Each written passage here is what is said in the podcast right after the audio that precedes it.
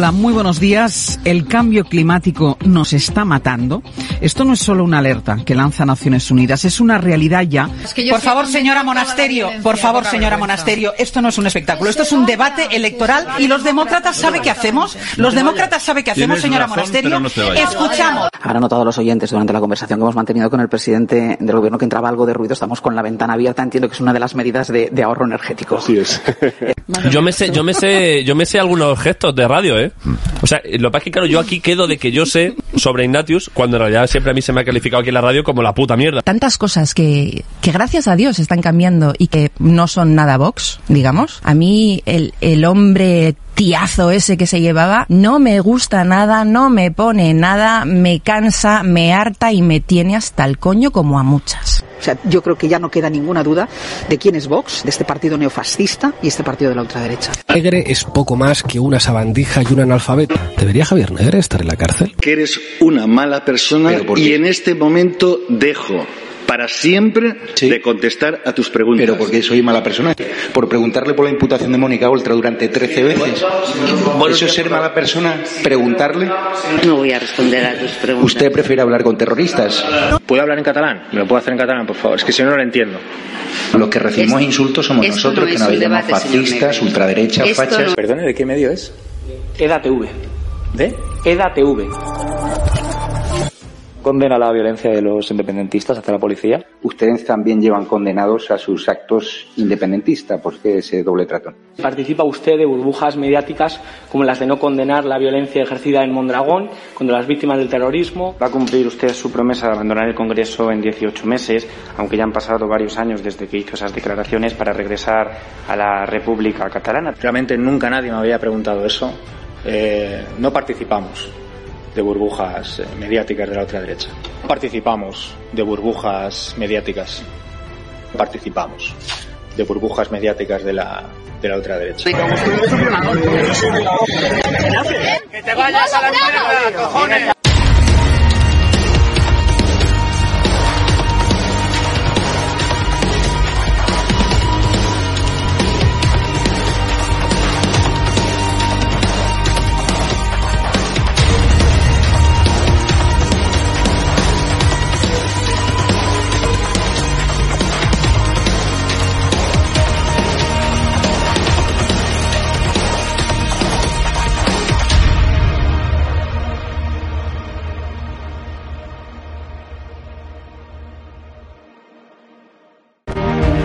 La noche de estado de alarma con Javier Negre.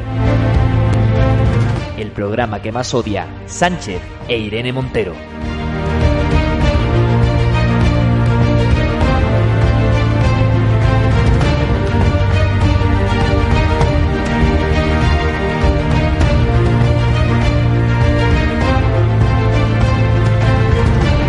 Buenas noches a todos, queridos espectadores de DATV y también ahora de Informa Radio, donde seguimos ampliando diales FM, donde me informan que ya podemos eh, tener señal en Mallorca.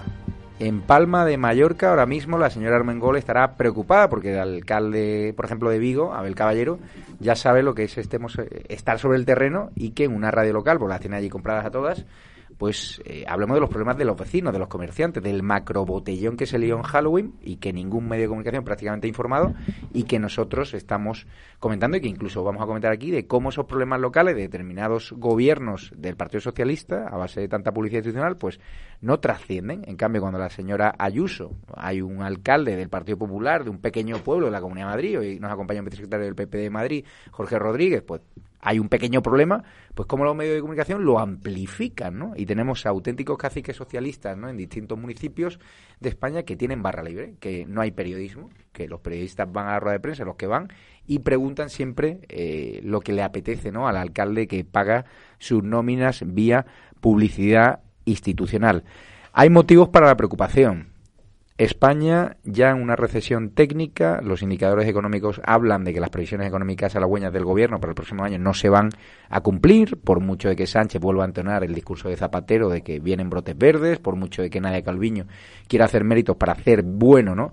a Pedro Solvez, dentro de unos meses los españoles, ¿no? los que ya no pueden llegar a fin de mes, los que ya tienen que hacer una cola del hambre, los que ya no pueden llenar ¿no? el depósito de su coche, pues tendrán que señalar a los verdaderos culpables. ¿Dónde los van a señalar? No solo en la calle, sino en las urnas, ¿no? Hay mucha expectación sobre si Pedro Sánchez se va a presentar o no. Ahora el fenómeno de Macarena Olona, que mañana presenta su plataforma, que va a convertir, por cierto, en una fundación para sortear la, la ley de partidos. Y eso, quien me escuche sabe de qué va esta historia las fundaciones permiten eh, mayores ingresos, eh, tienen menos fiscalización que las fundaciones. Y Macarena Olona, su partido va a germinar primeramente de una fundación. ¿Quién hay detrás? Pues hoy lo vamos a contar. ¿Ayuda o no el fenómeno de Macarena Olona a la derecha a arrebatar el poder a Sánchez? Ya saben mi respuesta. La fragmentación no conviene a nadie, solo conviene a Pedro Sánchez. ¿Por qué ahora los medios de izquierdas? ¿Por qué el plural? ¿Por qué el país? ¿Por qué Televisión Española no paran de hablar de Macarena Olona? Pregúntense si en las últimas generales para Pedro Sánchez el leitmotiv de la campaña fue que viene la ultraderecha, que viene Vox, que viene el Lobo y tal y cual, y le venía bien, lo que le viene ahora bien a Pedro Sánchez es alimentar ¿no? el fenómeno Macarena Olona para que la derecha concurra cuanto más dividida mejor. Los sondeos hablan ¿no? de que está recuperando terreno a Feijó, al cual el PSOE ha lanzado una campaña para ridiculizar a una persona que ha arrasado en Galicia. Y hay que preguntar a los gallegos cómo está económicamente Galicia. Porque el señor Feijó se le puede achacar muchas cosas. Pero en gestión, Pedro Sánchez no puede dar ningún tipo de elección. Lo vamos a comentar hoy con los distintos eh, analistas. Hay un tema que me preocupa mucho. Se acaba de aprobar en el Congreso de los Diputados la ley del deporte. ¿Qué hay en el mundo que mueva más que el deporte? Es decir, imagínense mañana un señor enciende el televisor o dentro de las próximas Olimpiadas, un señor de Canadá y ve que el País Vasco tiene una selección nacional de surf, una selección nacional de pelota vasca. Obviamente va a pensar ese señor de Canadá que el País Vasco es una nación, que va a enfrentarse en esas dos competiciones deportivas a España, que va a poner en aprieto a jugadores que van a tener que decidir si compiten para los colores del País Vasco o para España, que le vendrá mucho mejor a España, incluso sus intereses comerciales. Pero lo mismo el País Vasco, el nacionalismo le pone en la diana, en la diana civil, porque afortunadamente ETA ya no mata. Es una de las prerrogativas, uno de los peajes que Pedro Sánchez ha pagado a Bildu, a los que aplaudían el asesinato de Miguel Ángel Blanco, a cambio de aprobar esos presupuestos. Ahora está habiendo pactos de enmiendas, de financiación a las comunidades autónomas que más incumple la Constitución. Hoy contábamos que el gobierno va a quintuplicar la inversión en Cataluña, en cambio va a menospreciar eh, la ayuda a la región de Murcia. Es decir, las comunidades que más respetan la Constitución, como la Comunidad de Madrid o la región de Murcia, u otras comunidades autónomas gobernadas por el Partido Popular, van a ser injustamente maltratadas. De hecho, vamos a hablar con Jorge Rodrigo, que ya nos acompaña hoy, precisamente de qué espera la Comunidad de Madrid de esos presupuestos. Porque los datos eh, empiezan a hablarnos, las primeras filtraciones, es que la Comunidad de Madrid, como siempre, la señora Ayuso, pues va a tener que buscarse las castañas del fuego. Por cierto, la noche de estado de alarma hoy hemos entrevistado ¿no? a, Jesús Moreno, el alcalde de Tres Cantos, que va a iniciar la carrera, ¿no? Ha presentado Tres Cantos oficialmente como ciudad, ¿no? Candidata a la Agencia Espacial Europea, Nacional, eh, Agencia Espacial Española, compite con Sevilla, con Teruel, y curiosamente, a pesar de concentrar el 95% del sector de la industria, eh, hay dudas y Sánchez ha dicho que no va a recaer en, en esta ciudad madrileña que va como un tiro, que multinacionales como Netflix o hubs de empresas de blockchain se van, se están ubicando ya en tres cantos, con lo cual a una ciudad que está haciendo bien los deberes, que está bajando los impuestos, el señor Sánchez quiere menospreciarla anteponiendo otra vez el sectarismo ideológico y los intereses políticos antes que el interés de los ciudadanos y de la propia industria. Vamos a hablar también del asunto de Queipo de Llano, que el gobierno decidió montar un lío otra vez. ¿no? de mover la tumba, como hizo con Franco, ¿no? de la Macarena, ¿no? Y vamos a hablar de por qué aquí se profanan tumbas de muertos que no están molestando a nadie, ¿no? Que son polémicas inservibles, sobre todo cuando uno se levanta y se mira al espejo, se pregunta, ¿realmente el problema es Queipo de Llano? ¿Realmente el problema es eh, Primo de Rivera? ¿Realmente el problema, ¿no? ¿Es Franco? Es decir, a los muertos hay que dejarles en paz. La guerra civil ya está superada. Son rencillas que tuvieron nuestros abuelos, nuestros bisabuelos. Ni siquiera ellos estaban preocupados, ¿no? Como hoy hay jóvenes que salen a la calle y les ves en algunas manifestaciones republicanas mirándonos a los ojos a los reporteros de la TV con un odio visceral. Ese odio lo está germinando Sánchez en la sociedad. Están inventándose un problema jugando con fuego, cuando hubo una transición democrática donde todos los demócratas olvidaron, olvidaron todo el dolor y sufrimiento de una guerra donde obviamente hubo muertos de todos los bandos. Pero ¿por qué Pedro Sánchez no habla de Paracuellos? ¿Por qué Pedro Sánchez no habla de la pasionaria? ¿Por qué tenemos todo el día que tener el telediario, que si la ultraderecha, que si la guerra civil, cuando tenemos problemas como el IPC, como llenar la cesta a la compra, como los problemas de los jóvenes que no pueden acceder a una primera vivienda? ¿Por qué? ¿Por qué no nos centramos en lo realmente importante y no reabren historias del pasado que lo único que quieren es dividir a los españoles, enfrentarnos, como esa ley trans, como ese Ministerio de Igualdad de la señora Irene Montero? De verdad, apostemos ¿no? por la conciencia. Antes de abrir paso ¿no? a Jorge Rodrigo, le vamos a preguntar qué espera la Comunidad de Madrid de esos presupuestos. Eh, tenemos ya a Nacho Figueroa que nos va a dar la última hora, las noticias eh, de la noche, economía, política y, un poquito de internacional para hacer un repaso para todos los oyentes de Informa Radio y de edatv.com. Muchas gracias. ¿Qué tal, Nacho?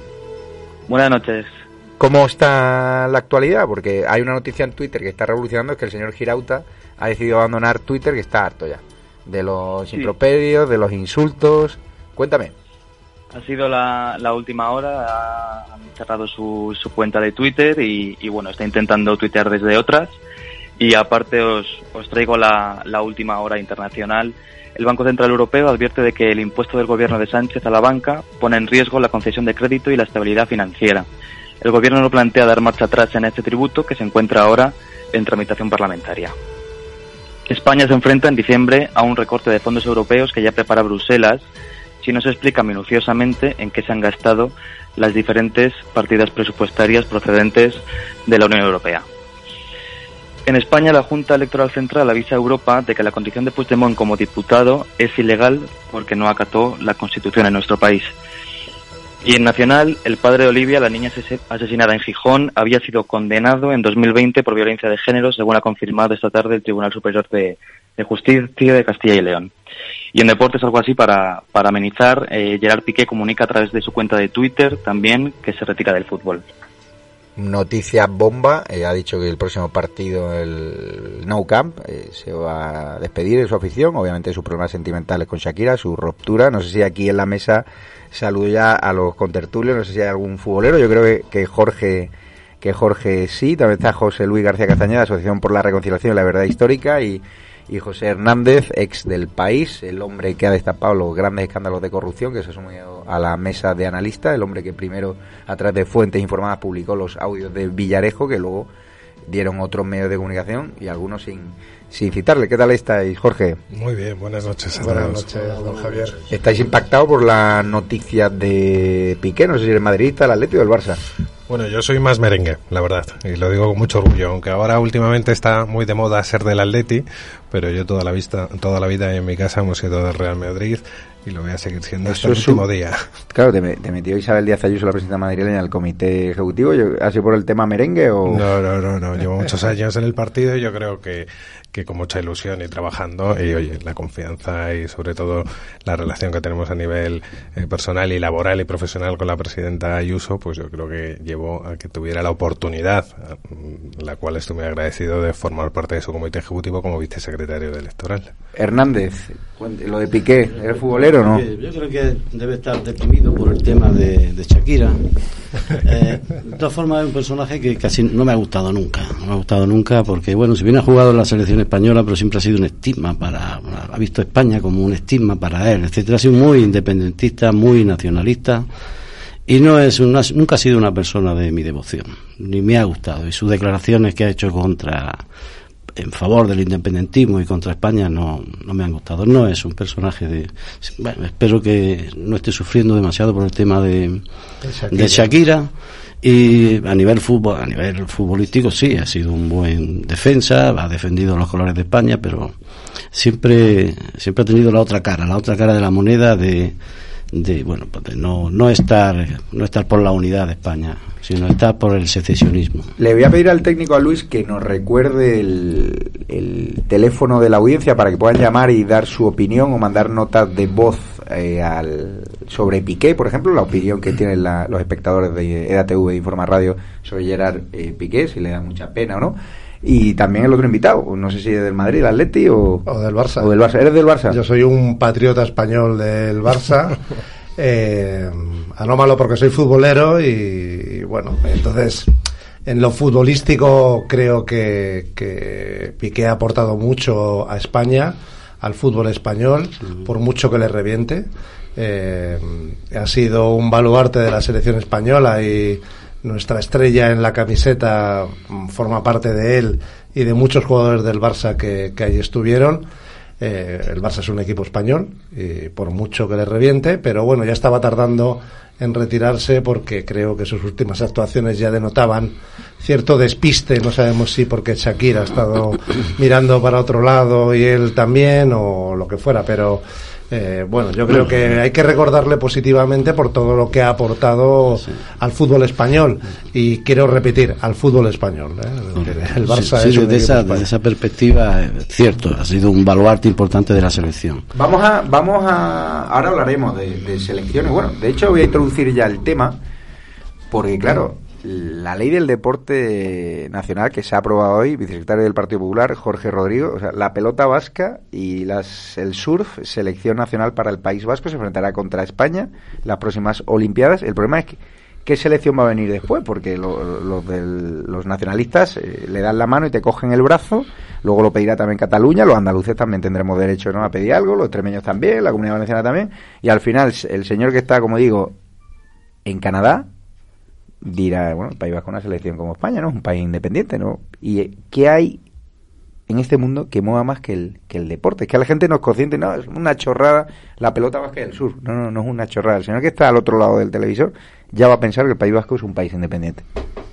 Bueno, la realidad es que al final esto es una cuestión de la pura pantomima del gobierno de Pedro Sánchez eh, la izquierda y sobre todo, en este caso, los, los partidos nacionalistas e independentistas llevan muchísimos años intentando que se reconozcan las elecciones nacionales, por decirlo de alguna manera, de cada una de sus, de sus comunidades autónomas y actualmente lo han conseguido. ¿Por qué lo han conseguido? ¿Por qué se ha aprobado la ley en el Congreso? Pues directamente porque los grupos de izquierda y especialmente el Partido Socialista de Pedro Sánchez ha claudicado y ha cedido frente a los nacionalistas e independentistas y les consiente que haya selecciones nacionales de esas comunidades autónomas. Haciendo la propia referencia que hacía mi compañera ahora mismo, al final son equipos nacionales, me da igual que sea de, de pelota vasca o de lo que sea, son equipos nacionales y lo único que crean es una confrontación y un dilema frente a las propias selecciones nacionales de España que a nivel eh, eh, internacional lo único que va a producir es un error y llevar a confusión al resto de los ciudadanos. Creo que es un error, pero sinceramente creo que es fruto de las cesiones de Pedro Sánchez a los nacionalistas independentistas con el fin exclusivo de mantenerse en la pontorrona de Moncloa. No sé si tenéis la misma opinión que Jorge Rodríguez Hernández. O sea, ¿es preocupante que el País Vasco haya tenido la selección nacional? Acércate al micro. Que... Es muy preocupante. Coincido con Rodrigo. O sea, para que este señor se mantenga en el poder, se mantenga en la poltrona, todas las cesiones que está haciendo son impresentables. Porque esta es la última, impresentable. Está dando absolutamente todo con tal de seguir en el poder. Eso de darle, eso de darle a, al País Vasco, a cambio de que le apruebe los presupuestos, eh, darle las competencias penitenciarias, ¿eh? además engañando a todos los españoles, eh, eh, llevando, porque la jugada ha sido muy clarita, es decir, me llevo, yo como yo Sánchez, me llevo a todos los presos que hay desperdigados por las prisiones españolas, me los llevo allí, se los doy a ellos, les doy las competencias ahora que ellos los suelten, porque eso es lo que va a ocurrir. ¿eh? Va a ocurrir que eh, personas con muchos crímenes a su espalda pues empiecen a salir, pronto los vamos a ver en la calle. Y la jugada es decir, yo no saco, yo no voy a sacar a los presos, es decir, yo lo que es que te doy las competencias como, como, como ha ocurrido en Cataluña con los secesionistas. Te doy las competencias, te llevo allí a los presos, porque claro, para poder, para que tengan, estén bajo el ámbito penitenciario del País Vasco, tiene que estar en las cárceles del País Vasco. Como no estaban allí, no los podían soltar. Pues yo te los llevo allí. Marlaska se ha ofrecido ha llevado allá todos los presos, cada vez, yo no sé cuántos quedan fuera del País Vasco, pero supongo que muy poquito, muy poquito. Poco. Han acelerado mucho el traslado. Y ahora los tienen allí, además con las competencias. Y van a salir, van a salir. Las víctimas no les importa nada. Y todo para que este sujeto se mantenga su poltrona en la Moncloa. Ya está bien, está dando todo, como este señor este dos años más España se fragmenta. O sea, es que le da igual a España, le da igual la unidad, le da igual todo. Hernández, soy fan de la vieja guardia de- del país. Ahora el país prisa, ya sé que no puedo hablar mucho del tema, por lo controlan los Barroso, Boys, ¿no? Y los amigos de Pedro Sánchez. O sea, ver a un jefe de investigación del país, que es toda una leyenda, un periódico, hablar con total libertad de Pedro Sánchez y contando la verdad a todos los españoles a través de los micros de Informa Radio y de ATV, la verdad que da gusto, porque hay gente en el país, grandísimos profesionales, muy decentes, pues que ahora están en un periódico pues, muy controlado por el, el gobierno, como otros medios de comunicación, vía publicidad institucional, con la deuda que tengan. Y la verdad que, que darte las gracias que estés aquí, que hables con total franqueza. Por cierto, eh, va a entrar en directo ahora, y ahora pasaremos con Jorge Rodrigo a que nos cuente qué espera la Comunidad de Madrid de los presupuestos. Jordi Martín, no sé si me está escuchando. Jordi Martín, para quien, hola, Javier. me- quien no lo conozca, es, una estrella del periodismo del corazón. Jordi Martín ha sido el que se ha cargado la carrera de Piqué. O sea, él fue el que ha. Bueno, se la ha cargado Él mismo, Piqué, ¿no? Con sus devaneos contra mujeres, con sus líos y tal y cual, con sus descontrate- sus salidas nocturnas y tal cual. Pero claro, Jordi Martín ha sido el periodista que lo ha retratado, a pesar de haber sufrido presiones de demanda, de burofaxes y tal y cual. Jordi Martín ha contado los problemas matrimoniales que tenía Shakira con Piqué, ha ido contando rigurosamente en exclusiva, ¿no? Pues que este señor estaba contra señora y todo, todas las maldades que le estaba haciendo la cantante Shakira. Y Jordi, no sé qué se esconde detrás de esta decisión, no sé si está a tu mano, si se, se va a publicar alguna bomba los próximos días o minutos, no sé. Bueno, eh, buenas noches, encantado de saludaros. A ver, eh, bueno, tú Javier lo sabes porque contigo tengo una, una relación muy cercana y sabes eh, el día a día que tengo con Piqué, los problemas que tengo con él. Esta noticia a mí me llega ayer desde el entorno de Gerard, desde su propia empresa. Me dicen que, que ha pedido un vídeo a los trabajadores eh, recopilando los mejores momentos de su trayectoria y que iba a anunciar la retirada en los próximos días. Me ha sorprendido que sea hoy. No estaba previsto que fuese hoy. ¿eh? O sea, ayer, la decisión la toma ayer. Ayer llama a sus trabajadores pidiendo un vídeo y dijo que iba a anunciar la retirada en los próximos días. Yo pensaba que era después del Mundial. O sea, me ha sorprendido muchísimo. Eh, ¿Por qué sucede esta, esta decisión así tan inesperada y rápida a mitad de temporada cuando el Barcelona tampoco es que vaya sobrado de defensa? Pues bueno, esto es una decisión provocada porque él quiere ser presidente algún día del club y ahora mismo su relación está muy deteriorada con, con el Barça, con los dirigentes. Eh, el club le ha pedido una rebaja, él decía que no. Y, bueno, él, está pasando un, momento terrible en la empresa. La empresa suya, Cosmos, es, una, es, la empresa organizadora de la Copa Davis. Ha sido un fiasco, pero un, un auténtico fiasco la, la organización de la Davis, eh, estas semifinales que se han jugado en Valencia hace unos días. Está pasando por un terrible momento. Gerard Piqué está implicado también eh, con un tema de la Fiscalía Anticorrupción, que, que- un tema con la Federación Española de Fútbol. Está investigado, está en calidad de investigado. Y, y, y Gerard Piqué está, está pasando por un momento terrible, con lo cual, pues bueno, al final la presión ha, ha provocado que, que decida retirarse. Pero es brutal, ¿eh? Que, que, eh, Gerard Piqué, todo un emblema. Eh, ¿Crees que la afición ya está un poquito cansado de su falta de concentración? Porque es evidente, de tú empiezas a publicar sus escándalos, su rendimiento futbolístico ha, ha bajado considerablemente. Él no estaba centrado. ¿Te consideras también tú un poco culpable Sí. de, de este, Sí. de este final? Sí, sí, sí, sí. sí ¿Te duda, consideras culpable? Sí, sin duda, sin duda. sin duda. O sea, ¿te ha pagado que- Florentino o quién te ha pagado? No, ojalá, ojalá Javier, pero es que yo sé que hace un mes Gerard iba a emitir un comunicado, o sea, perdona, emitió un comunicado y diciendo que eh, sufría acoso por parte de los paparazzis.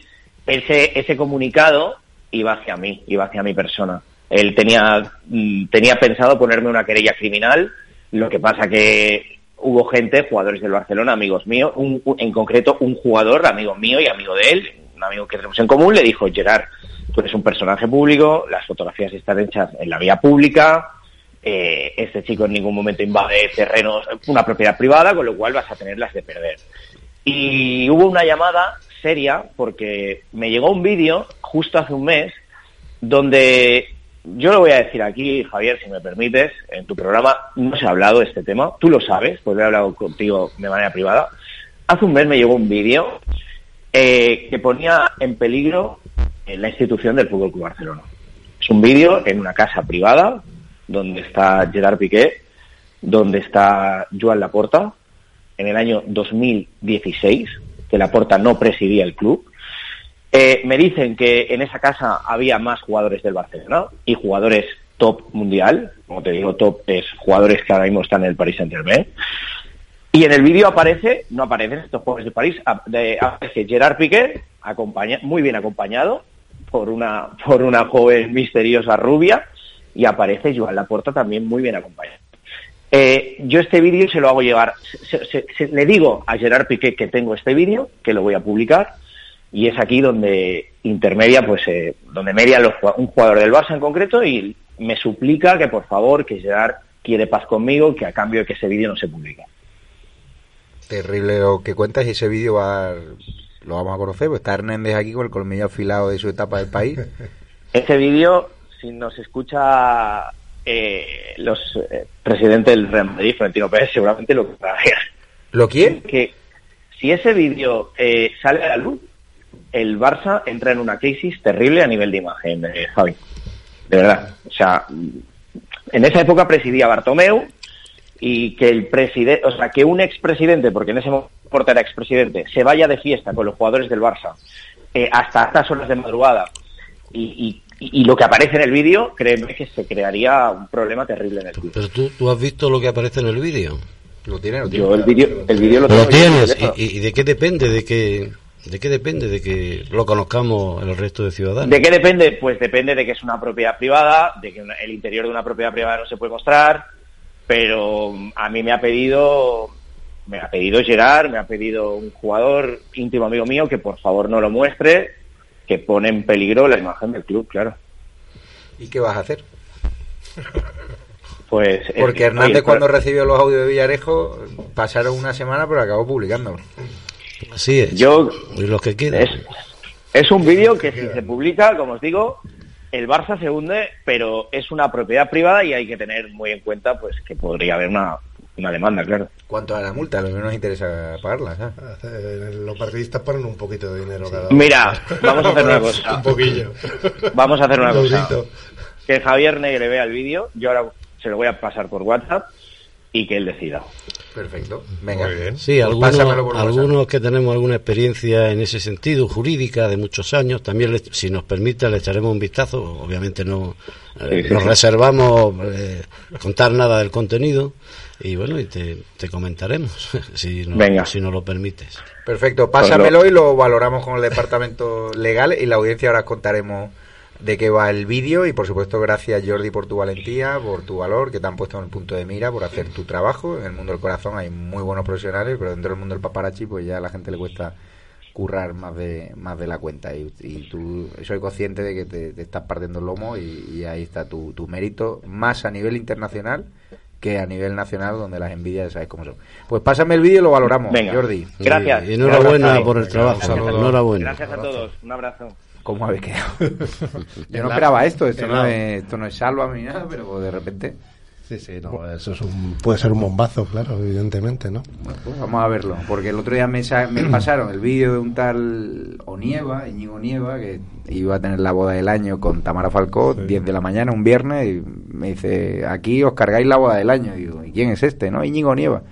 Salía el chico dándose un besito con una chica a un festival y efectivamente le había puesto los cuernos a Tamara Falcó, lo publicamos.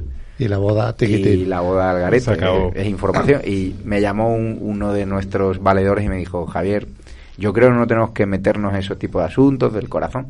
Y le dije, ¿cuánto? Me juego contigo que esta noticia acaba en el telediario de Televisión Española, efectivamente todos los medios de comunicación, porque hoy en día trasciende. Y, todos los programas del corazón. ahora me pasará Jordi el, el vídeo, lo importante. Jorge Rodrigo, vicesecretario del PP de Madrid, se están negociando los presupuestos, enmiendas, ¿qué esperáis en la Comunidad de Madrid?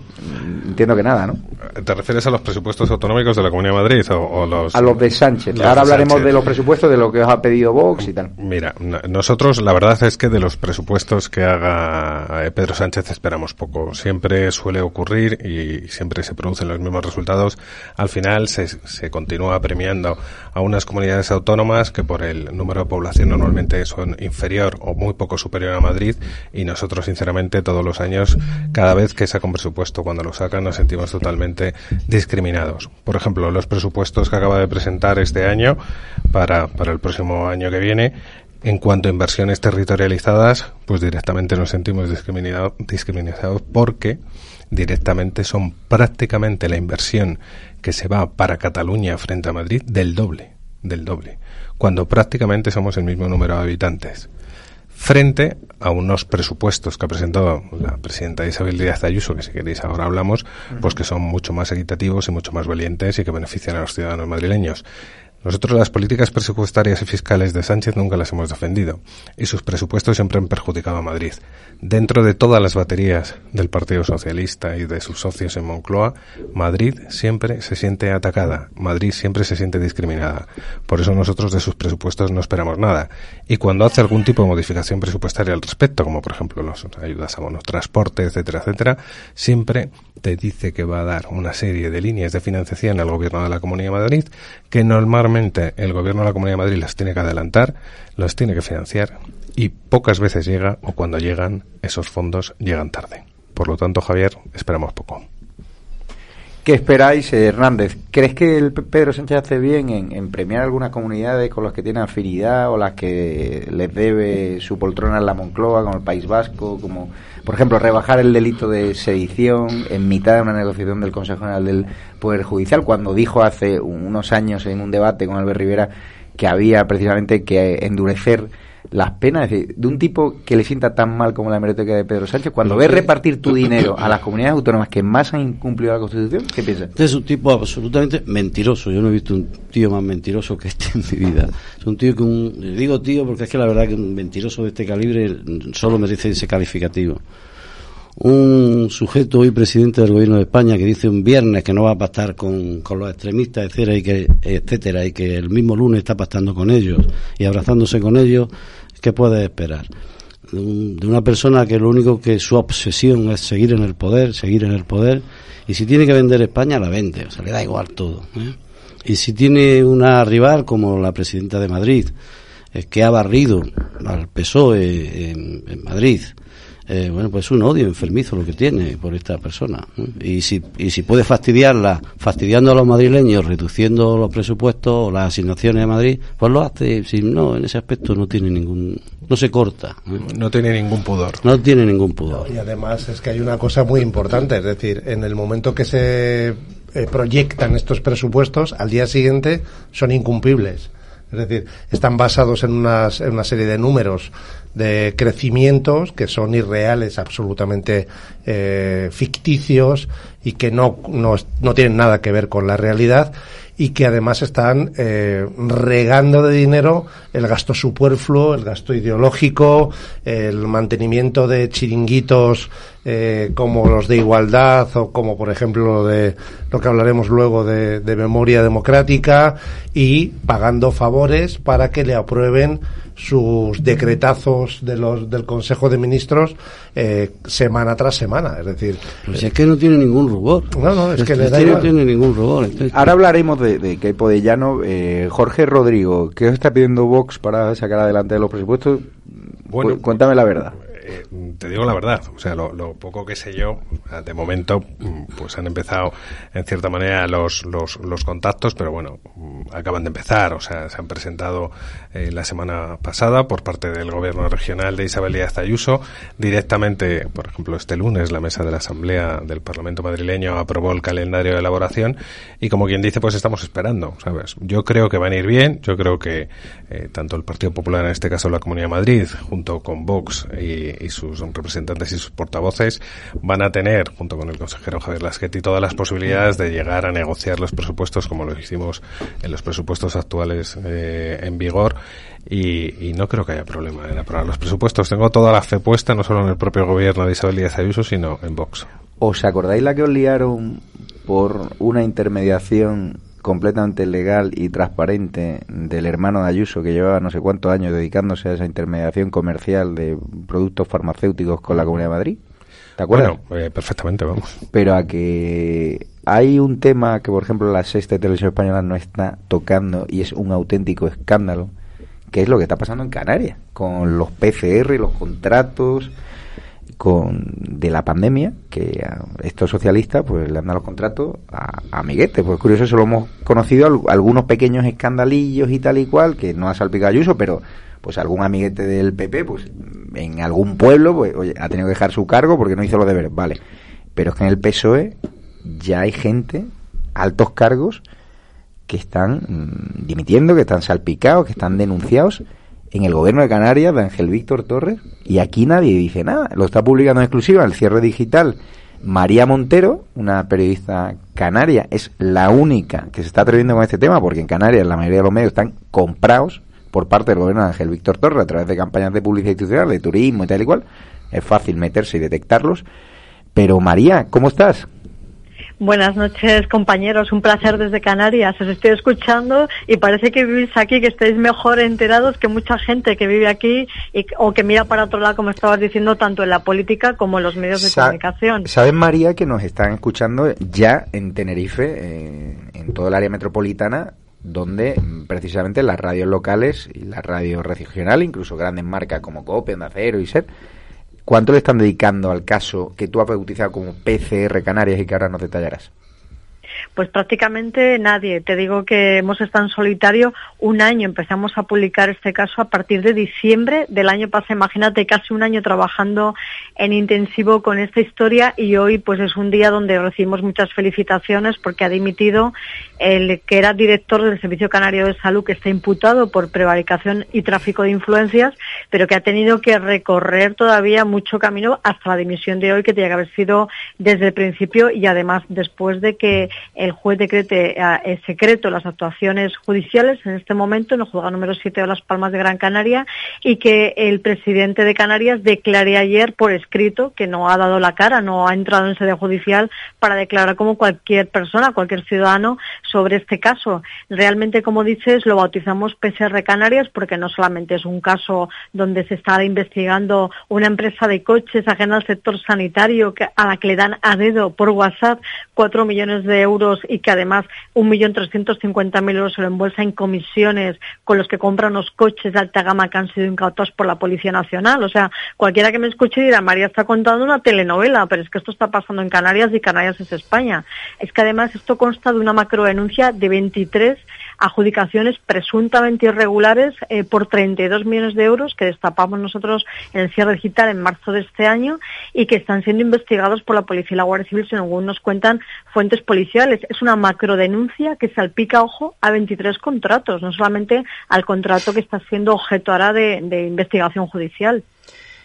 ¿Cómo os quedáis, eh, Jorge Rodrigo, secretario del Partido Popular? Tú que has sufrido, además, eh, viendo la campaña de acoso de la izquierda contra Isabel Díaz Ayuso por un asunto, además, de su hermano que estaba totalmente legal y transparente, que tuviste que sacar los papeles oficiales, y ves un caso de escándalo mayúsculo, el caso PCR Canarias, que está poniendo en aprietos al gobierno de Canarias porque ya hay eh, miembros del gobierno que, que dimiten, que son imputados, y ni una sola televisión nacional hablando del tema.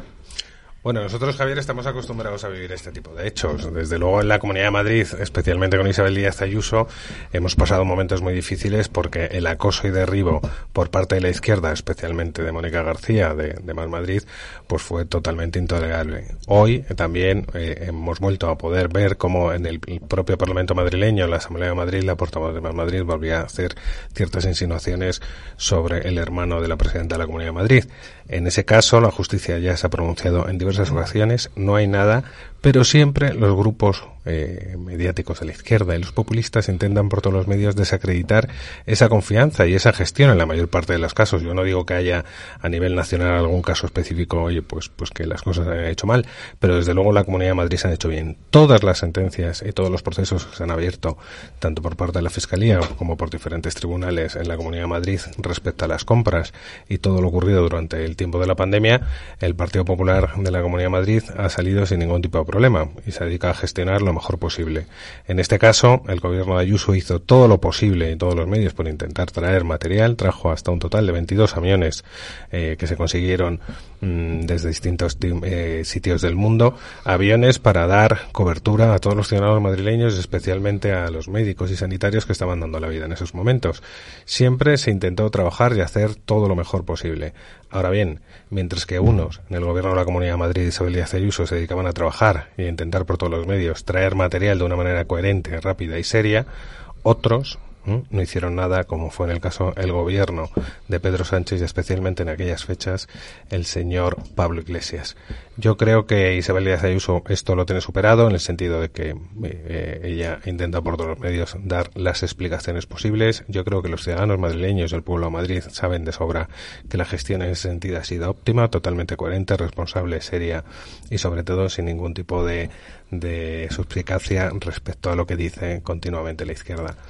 Pero Hernández, eh, cuéntame, tú has sido un pecoro del país, o sea, tú has destapado Gürtel, Púnica, o sea, yo le he hablado a algunos amigos que te conozco, algunos amigos políticos, y me dice, con Hernández no me sientes. Ese es un peligro. Claro, pero a ti, No, cua- tengo- cuando- he, cuando he me- tenido, he tenido algunas querellas del PP con el tema pero, Gürtel, pero que tú no te casas con nadie, pero cuando No. medios importantes, como el País, eh, el ABC, como Televisión Española, como La Sexta, no están dedicando nada al caso PCR Canarias, que no sé si te estás enterando por nuestra compañera María Sí, Montero. sí. ¿No La, te parece un la- escándalo? la saludo de camino, una gran periodista, avezada periodista. Tengo el, el honor de conocerla, a María. un- eh, tuvo mucho que ver en el tema de, de que, de que la Fiscalía General apartase a un fiscal del caso Villarejo.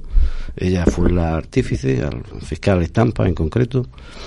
¿Y eh, ¿qué, qué ocurre? Pues la culpa la tiene el Partido Popular, que siempre ha dado las concesiones, no ha permitido a los medios de la izquierda que, que tengan ese, ese conglomerado de medios con una voz única, que recalcan muy, muy mucho cualquier pequeña o gran corrupción que afecte al Partido Popular. Ojo, yo he escrito mucho del Partido Popular y de corrupciones que ha tenido el Partido Popular. O sea, lo digo, lo puedo decir desde la, desde esa perspectiva. Sí, ¿no? pero siempre desde el Pero es pasado. verdad, pero es verdad que y me ha llamado, me ha llamado la atención. Los escándalos del PSOE no, no se airean como se airean los del Partido Popular. No tienen la misma fuerza en, el- en los medios de la, de la izquierda, que son casi todos. ¿eh? Pero luego- eso, es, eso es a nivel nacional. Sí, Porque, digo a nivel porque nacional. a nivel nacional, porque aquí en la Comunidad de Madrid el Partido Popular tiene bien compraditos a sus medios para que Ayuso aparezca como la el adalid de y la defensora de la libertad y bla bla bla bla bla bla cuando eh, en realidad también tiene sus cosas. Es decir, tiene algunas asignaturas pendientes. Claro, es decir, la es que pública, sí, yo- también tiene sus algunas- medios, es que tiene también se algunas tiene sus asignaturas- medios. Tiene algunas Eso- asignaturas pendientes desde el recuerdo que... Rápidamente, es porque pasado. tenemos que despedir a, a María Montero. María, muchas gracias, manténnos informados porque, como digo, vamos a ampliar diales en Canarias, en YouTube, edatv.news, edatv.com. Aquí tienes un medio amigo, ya sabes, yo a los periodistas valientes sé lo que te ha costado a nivel personal, el descrédito a nivel personal, el señalamiento, las campañas de difamación que en Canarias son más duras que los que vivimos en Madrid. porque al final Ese Madrid- fiscal que actuó contra ella también actuó contra mí. Es decir, Pero los, que- dos, los dos estamos retratados en uno de los sumarios de la Audiencia Nacional. María y yo. Pero María que yo. María al final, las Canarias, los que viven en Tenerife, Las Palmas, que son- es un pueblo. O sea, Sí, es- sí, ahí sí, son- sí, sí, sí. y el señalamiento al que te hacen, el vacío de la profesión, es, es duro, te cierran todas las puertas y. María Bueno, es lleva muchos años. Así que aquí, pues darte las a gracias. los y- compañeros pues, por el arropamiento que me estáis dando esta noche. Saludos a claro. todos los que estáis en la mesa, que tengo pendiente tomarme un café con vosotros. Cuando quieras. Y sinceramente, poner en valor una cosa, y estoy de acuerdo con lo que estáis diciendo. Fijaos que en Canarias tenemos un gobierno de cuatro partidos de izquierdas, PSOE, Unidas Podemos, que también está callado con este tema, ojo, al hilo de lo que están diciendo los compañeros, el partido de Casimiro Curbelo, que también tiene algún escándalo que otro, y los nacionalistas de Nueva Canaria, ¿no?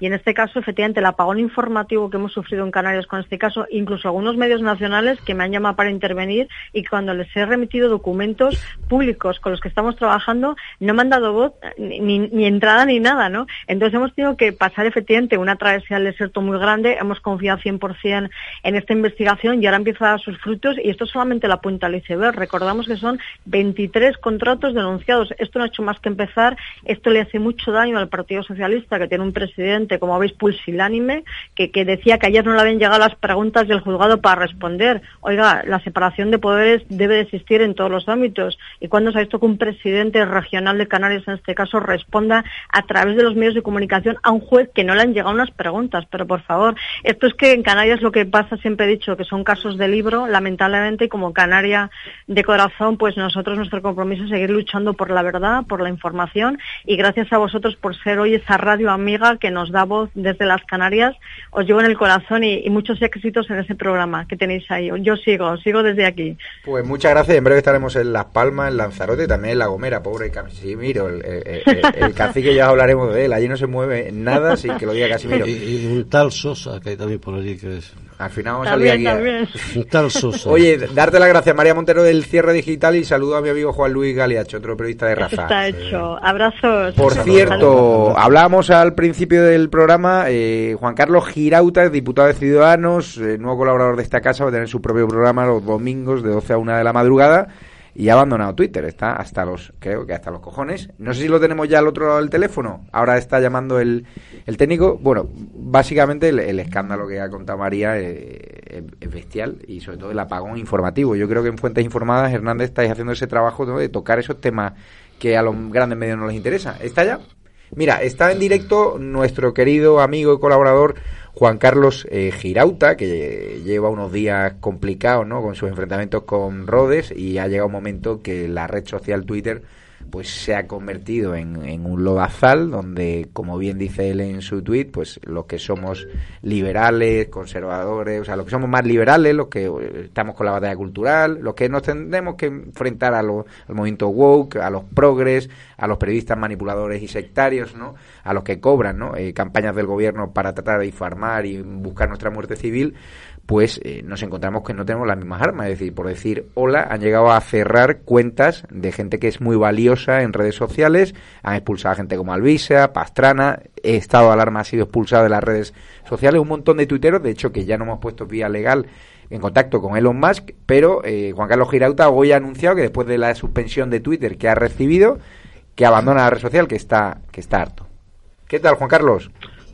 Hola, ¿cómo estás, Javier? ¿Qué tal? Cuéntanos, ¿qué te ha pasado? Oye, pues mira, eh, bueno, en primer lugar no son días difíciles porque a mí esto no me afecta en absoluto. Yo lo único que quiero es, eh, pues, tener un debate o un combate dialéctico, si es que esa es la situación, en igualdad de condiciones, ¿no? Entonces aquí hay dos cuestiones, ¿no? Una es la cuestión de Twitter como empresa. Eh, a mí nunca jamás, desde que estoy en Twitter y hace ya bastantes años, nunca jamás habían intentado censurarme un tweet. Nunca. Y por primera vez, es curioso porque ahora cuando se decía que Twitter iba a ser un espacio más libre, pues por primera vez Twitter España me envía un mensaje admonitorio diciendo eh, le hemos bloqueado y tiene que retirar este tuit y tal.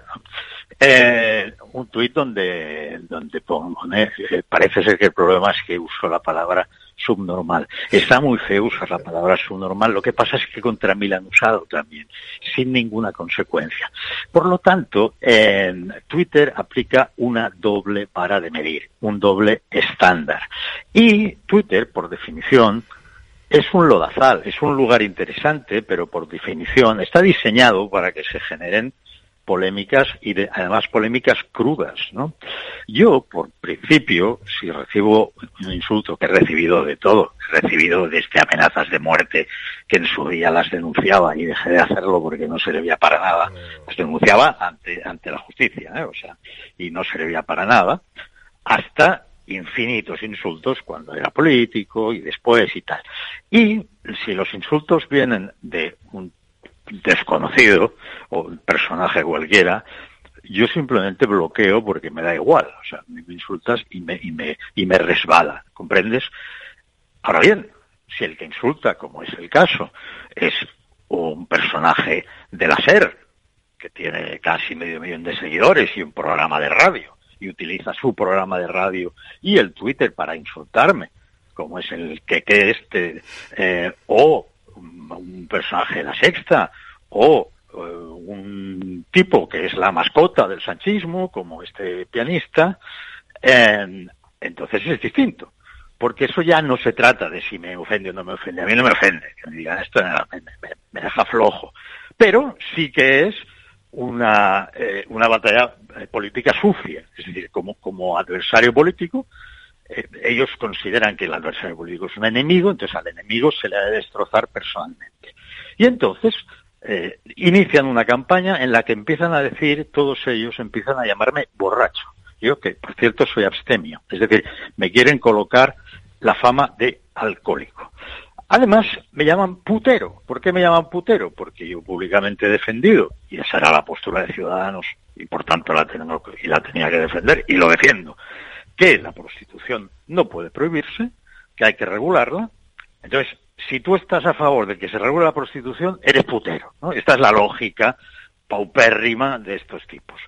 Eh, han dicho que yo era un eh, lobista de Uber lo cual es una acusación muy grave y eh, hay algún periodista, por cierto, que ya está ante la justicia por haber dicho eso. Porque una cosa es que tú me llames y otra cosa es que digas que yo en el desempeño de mi actividad política he cometido eh, un, un fraude de este tipo. No, por ahí no paso. Entonces, ellos lo hacen, es decir, lo vista de Uber, putero, borracho, no sé qué, subnormal. Entonces, si ellos lo hacen, yo quiero contestar con las mismas armas. Y por eso, a pesar de que mucha gente se lleva las manos a la cabeza, yo en ese espacio, en el Twitter, no en el diario, no en eh, una radio, no, no, en ese espacio, que es un lodazal, les he contestado en sus mismos términos. Ah, amigo, a ellos no les pasa nada y a mí me dicen que borre un tuit.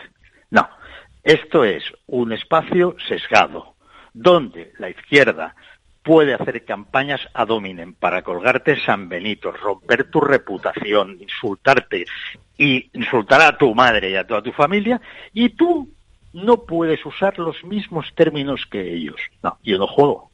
Así que yo volveré a Twitter el día que echen al empleado de Twitter España que me ha censurado, uno, y me pidan disculpas, dos, si no, no vuelvo. Y te digo por qué, porque yo no aceptaría la censura en un medio de comunicación. Yo, como colaborador, no aceptaría que me censuraran un, artículo. ¿Cómo voy a aceptar la censura en una red social donde además no, no, no cobro nada? Es curioso, Juan Carlos, que se produce un momento donde hay ahora mismo un cambio en el liderazgo en Twitter, Elon Musk, eh, magnate, compra Twitter. Sí, pero yo el otro día puse en el disparadero a las tres censoras oficiales de Twitter en España, por ejemplo, la señora Beatriz Arias, que es la directora de Relaciones Estratégicas de Twitter en España, que en teoría tiene que atender a los medios de comunicación, como la directora de comunicación Elena Bule de Twitter España o Camino Rojo, que es la directora de Asuntos Públicos, es decir, las tres personas que tienen que atendernos a, nosotros como medio de comunicación, las tres nos tienen bloqueados. O sea, las llamas y te bloquean al teléfono. O sea, nos censuran. Estado de alarma ha sido expulsado de la red social. No existe como medio de comunicación en, Twitter. Pero, eh, es cierto, llevaba eh. unos días en silencio y que los cambios de los más, yo pensaba de que iban a aligerar la censura porque había algunos tuiteros que sentían que ya empezaban a ganar seguidores después de meses eh, sufriendo lo que llaman el techo de cristal de que llegan a 20.000 seguidores y de repente les borran 500 de repente te llega la censura en un momento donde en teoría hay una transición de en Twitter hacia la libertad, ¿no? Con Musk. Pero bueno, mira, escucha, eh, yo te digo una cosa. Mm, puede ser que el cambio en Twitter no haya llegado a España todavía. Puede ser que gente que sabiendo que se va a ir a la calle dice, pues eh, lo que no he hecho hasta ahora es intentar censurar a este tío, pues ahora lo voy a hacer, ¿no? Eh, puede ser cualquier cosa, pero a mí me da igual. A mí lo que me preocupa es cuáles son las reglas del juego. Twitter es una red social. Como red social, tiene que comportarse con neutralidad absoluta, porque si no es neutral, entonces se pone a editorializar y si editorializa, tiene responsabilidad legal por las cosas que se publiquen allí. O sea, o es red social o es medio de comunicación. Si editorializa, es medio de comunicación. Si se pone a decidir lo que uno puede decir y el otro no puede decir, es un medio de comunicación. Tú en tu medio de comunicación puedes invitar a quien quieras, puedes hacer lo que te dé la gana, pero tú eres responsable ante la ley de lo que pasa en tu medio. Cuando hay un periodista, un columnista que dice algo eh, susceptible de, ser denunciado o de una demanda, se demanda también al director de un diario. O sea, ¿qué es Twitter? Ahora, si es una red social, amigo, tú puedes decir, está prohibido utilizar ciertas palabras. ¿Vale? ¿Está prohibido para todos? No, está prohibido para, para los que no son eh, de izquierdas. La izquierda sí, la izquierda puede triturarte, te puede llamar de todo. La primera respuesta de este sujeto, del, del, del falso pianista, yo le pongo un... Y fíjate lo que yo le pongo. A un tuit suyo que dice, a ver si se acaba el odio en Twitter y tal. O no, dice, tengo miedo de que ahora venga el odio y no sé qué. Yo le pongo autorretrato. Y él contesta, hijo de la gran puta. O sea, esta es la respuesta. Entonces aquí hay una hay una escalada, lógicamente con, con todo el coro, toda la basura que le sigue a él y tal, que me da igual, porque insisto, para mí no existen, salvo que sean agentes relevantes. Yo decido con quién me enfrento. Yo decido, yo escojo al enemigo, o sea, yo no voy a escoger a cualquiera que me insulte porque cualquiera que me insulte es cualquiera y como es cualquiera, pues para mí no existe. Claro, si tú eres un tío con un espacio porque eres un periodista que tiene un programa en la radio y tiene muchos seguidores, o tú eres, insisto, la mascota del sanchismo, entonces sí, digo, eh, cuidado. Mira, este tío me está insultando. Yo voy a aprovechar para hacer lo que yo reivindico, que es la estrategia del espejo, que es que la izquierda comprenda que todo lo que diga y haga va a tener una consecuencia proporcional e inmediata sobre ellos. Y si no transmitimos eso, vamos a vivir acojonados. Y yo no vivo Totalmente. acojonado ni le tengo miedo a nadie. Yo tampoco. Ahora, claro. por, por eso señalé el Pues, otro día Javier, a las censoras de Twitter España, porque esas son las responsables aquí de los que sufrimos censura. Cuando nos dicen, no, es que ellas no tienen nada que ver. Sí, sí, claro que tienen que ver. Ellas aplican las políticas aquí y deciden a qué medio de comunicación le cogen el teléfono, ¿no? Cuando yo estaba en el mundo y tenía ese problema, la misma Elena Bule le llamábamos y nos resolvía la papeleta. Ahora que estoy en estado de alarma, dando caña a los verificadores, a la censura en redes sociales, resulta que nos expulsan de la red social a un medio con casi 100.000 seguidores en redes sociales. Con lo cual, Juan Carlos, ser censor es una cosa muy fea, ¿eh? O sea, entonces, eh, si hay censura, eh, y si hay censura con sesgo ideológico, no la censura que no sería censura, las reglas de etiqueta, que oiga, no se pueden decir palabrotas aquí, vale, de acuerdo, nada, pues no- nadie las dice, fantástico, ojalá fuera así. Sí se pueden decir, hombre, sí está... se pueden decir, si eres de izquierdas nada más, ¿no?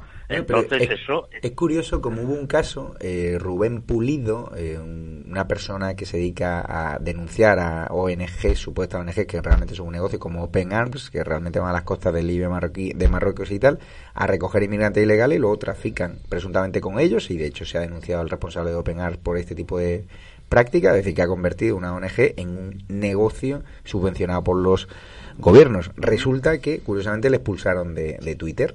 La directora de Asuntos Públicos de Twitter España, Camino Rojo, cuando ve su timeline de Twitter, no para de promocionar a Open Arms, a- al señor Oscar Camps, es decir, está a favor de esa ONG. Obviamente hay instrucciones gubernamentales, políticas, porque Twitter también recibe dinero del gobierno de España. claro. Por Juan eso, Carlos Girata, a un año antes de las elecciones, pues en, re- en la red social Twitter es muy peligroso para el sanchismo. Pero por, por eso, Javier, la, la, la censura ideológica, no la censura de etiqueta.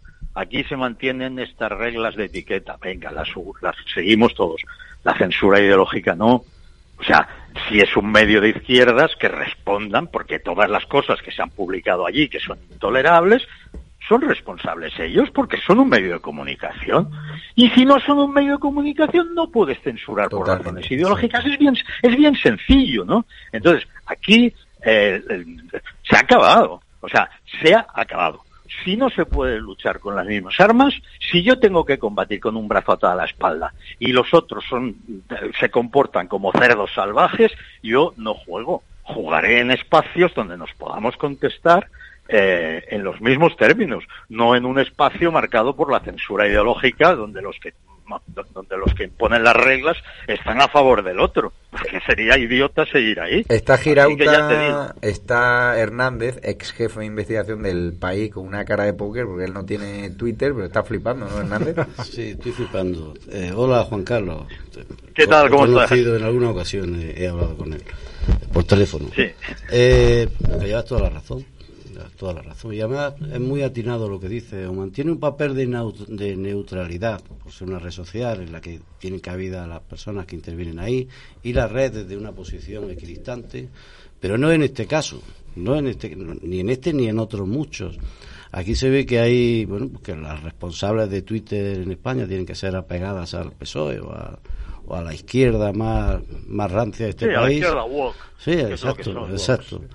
Pues porque, porque por lo mismo censuran en un caso y, y por lo mismo lo, lo airean y no hay ningún problema. Estamos acostumbrados a ver este tipo de actitudes en la izquierda. Es, decir, Es la ley del embudo. Sí, la ley del embudo, o sea, tienen a un, o sea, yo- tienen a un loco furioso. Sí, Que- sí. que el personaje, este pseudo pianista, es que es un tipo, es un tipo. Que le han dado la nacionalidad, que ya es compatriota tuyo, Juan Carlos. Le han dado la nacionalidad, pues porque se da ahora por razones ideológicas la nacionalidad. Porque, claro, es un tipo cuya intervención pública eh, es eh, atizar el odio. Sí. Entonces, yo la primera vez que interactué con este personaje, que no sabía ni quién era, fue porque se burló del aspecto físico del alcalde Almeida. ¿eh? Se burló del aspecto físico del alcalde Almeida y dijo que le quería partir una silla, golpear con una silla a Abascal. Oye, nunca le han censurado. ¿Qué pasa si yo digo que quiero golpear con una silla a Sánchez? Te van a buscar a casa. Ya, Si es que eso lo- con toda lógica, que, estoy amenazando con violencia. Claro, y que no, y que has cometido un delito de odio, el a delito de odio casa solo existe, solo existe en una, una parte del espectro político. Los de la izquierda nunca cometen delitos duda, de odio. Pero son bueno, los- los ahora otros. Juan Carlos abandona Twitter, pero el domingo a las 12 de la noche, en riguroso... eh, va, bueno, no, no sabemos, el domingo empieza ya, ¿no? Juan Carlos Informa Radio. Pues sí, el domingo de 12 de la noche, desde la medianoche hasta la una, Ah, no, una de la madrugada. un espacio que se llama Entre Paréntesis, donde, como su nombre indica, hacemos un paréntesis en la politización de todo el discurso, la vida, la conversación y tal, y nos centramos en cosas muy agradables para mentes, para, para, para mentes sensibles, claro. Poesía, cuentos, música, recuerdos, una cosa muy tranquila para conciliar el sueño y cerrar la semana a gusto. Pues Juan Carlos Girauta, eh, te vemos, te escuchamos el domingo, ese espacio intimista, ¿no? En esa radio de autor que quieres hacer, que fueron tus eh, orígenes, y bienvenido, ¿no? Al club de Informa Radio. Gracias por tu apoyo, gracias por confiar en esta casa y gracias por ser una de esas personas que junto a Marcos de Quinto ¿no? y Cristian Casabón van a impulsar eh, la asociación cultural Pie en Pared para dar la batalla cultural a esta izquierda woke que está eh, monopolizando las redes sociales, el discurso de las grandes televisiones, en la literatura, en el cine y que están cancelando a personas simplemente por pensar diferente. Gracias. De, si no existiese Girauta habría que inventarlo. No podías definir mejor, no la última frase, que es muy amable, Hmm. sino el proyecto. Muchas gracias. Javier. Gracias, Juan Carlos. Un abrazo. Un saludo. Y a todos los espectadores que nos están escuchando a través del dial de Madrid Norte 104.5, Murcia 101.5, eh, Valladolid 87.6, lo siento, Carpuente, Tenerife, área metropolitana 91.9, Vigo 99.7. Me informan también los técnicos que la 89.7 en el sur de la Comunidad de Madrid ya está funcionando, están probando cositas, o sea que tened paciencia, que hay alguna interferencia. Y mañana también 104.5, bueno, ya está en operativa. Y en, en Mallorca, que a Hernández le gusta mucho Mallorca, 95.4, ahí ya nos están escuchando en riguroso directo. Nos vamos a un bloque publicidad porque me acaba de llegar el vídeo de, de Piqué y, lo, y la porta lo tengo que analizar. Quien quiera, por cierto, anunciarse en este espacio de libertad, que escriba a info arroba info arroba y descargarse las apps en Google Play y en Android TV, donde ahora mismo somos la segunda app más descargada de España y se dice pronto, es decir, por delante del país, de la SER. Espero que tus compañeros antiguos no se cabren, Hernández, que la estás petando aquí en la radio. No, es un. felicito. Desde, desde fuentes informadas felicitamos la evolución tan fulgurante, tan rápida que está teniendo Informa Radio. Habrá que poner algún audio de Villarejo para toda España en FM, nunca se han escuchado. Lo haremos. Te lo está pidiendo. Lo haremos. Pues nos vamos a publicidad, nada, dos minutitos y volvemos porque vamos a dar en esas cuñas publicitarias además información muy relevante. Muchas gracias. La noche de estado de alarma, solo aquí, en Informa Radio. Anúnciate con nosotros. Escribe a info arroba informaradio.com. Info.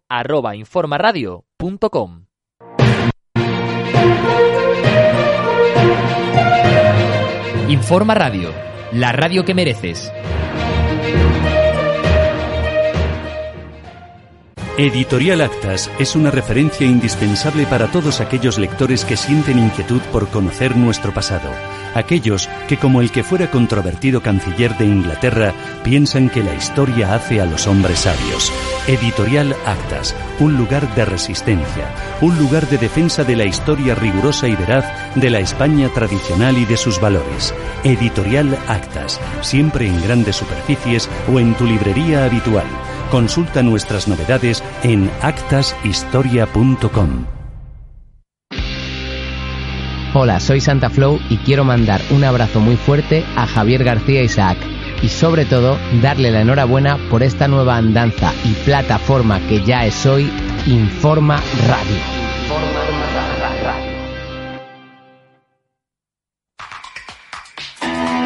Si estás pensando en renovar los equipos de impresión de tu empresa, seguro que esto te interesa.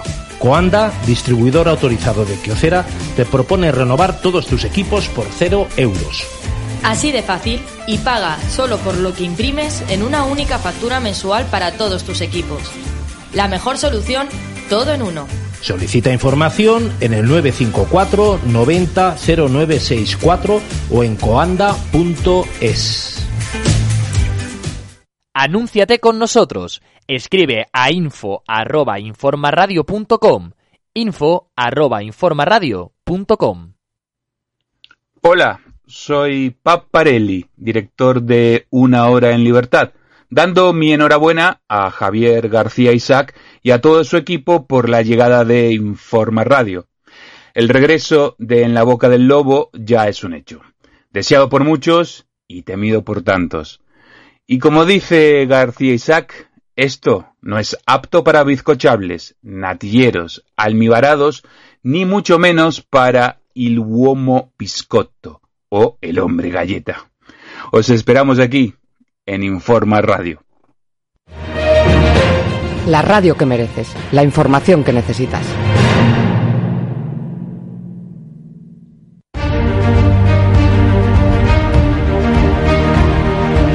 La noche de estado de alarma con Javier Negre. El programa que más odia Sánchez e Irene Montero.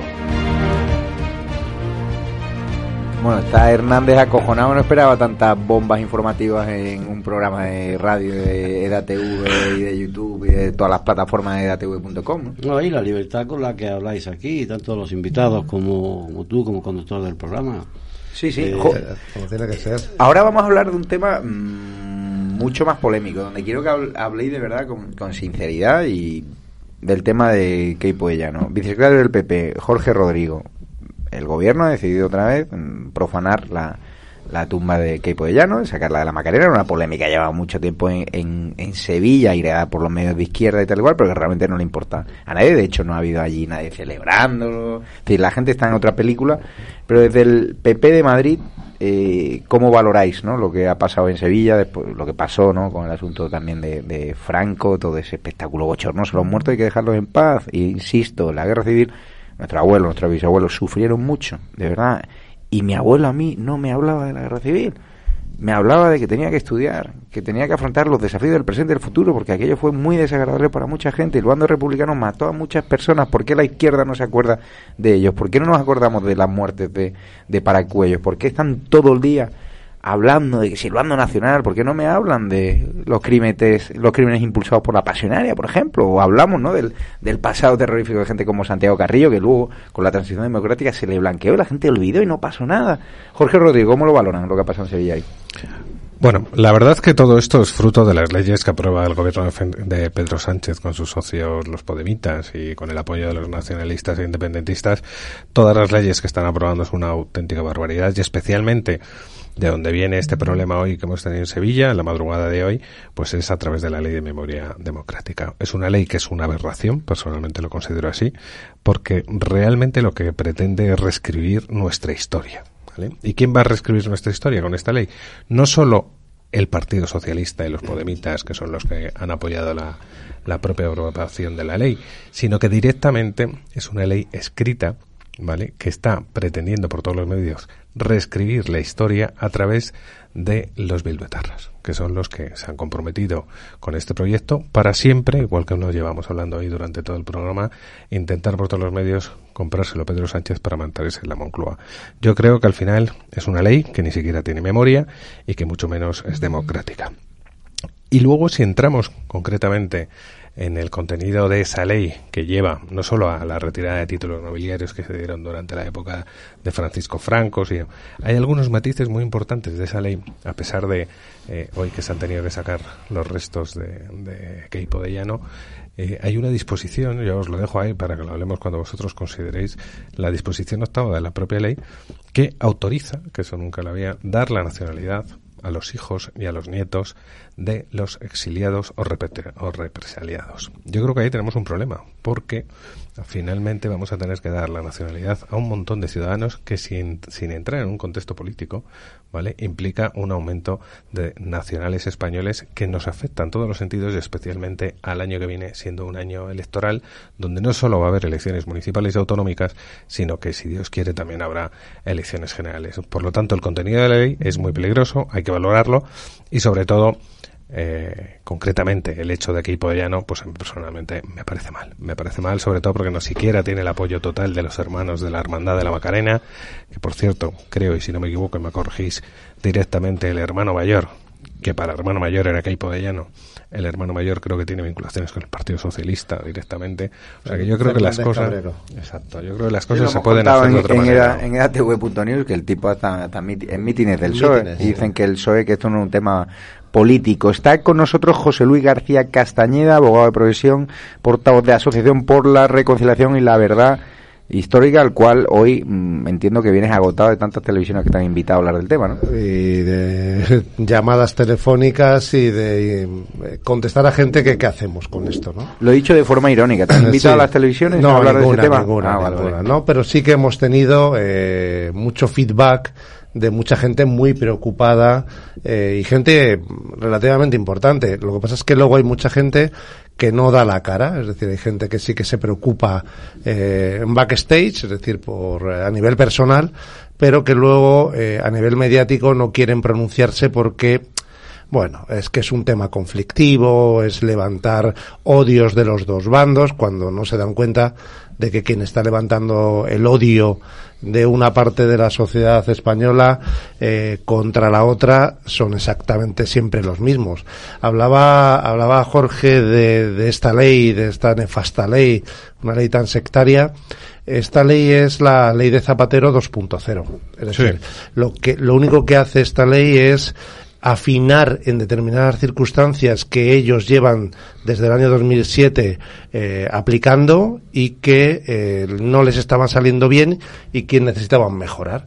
Eh, por ejemplo, se dieron cuenta de que para eh, llevarse al generalísimo Franco o a José Antonio tuvieron que montar un cirio, y perdona la expresión, eh, bastante importante y que dijeron, bueno, pues vamos a crear una, uh, un artículo que no sea ad nominem, es decir, que no diga que hay que quitar a fulano y a vengano, pero que ya sabemos a quiénes van a quitar. José Antonio Primo de Rivera del, Valle de los Caídos y a Keipo de Llano de, la Macarena.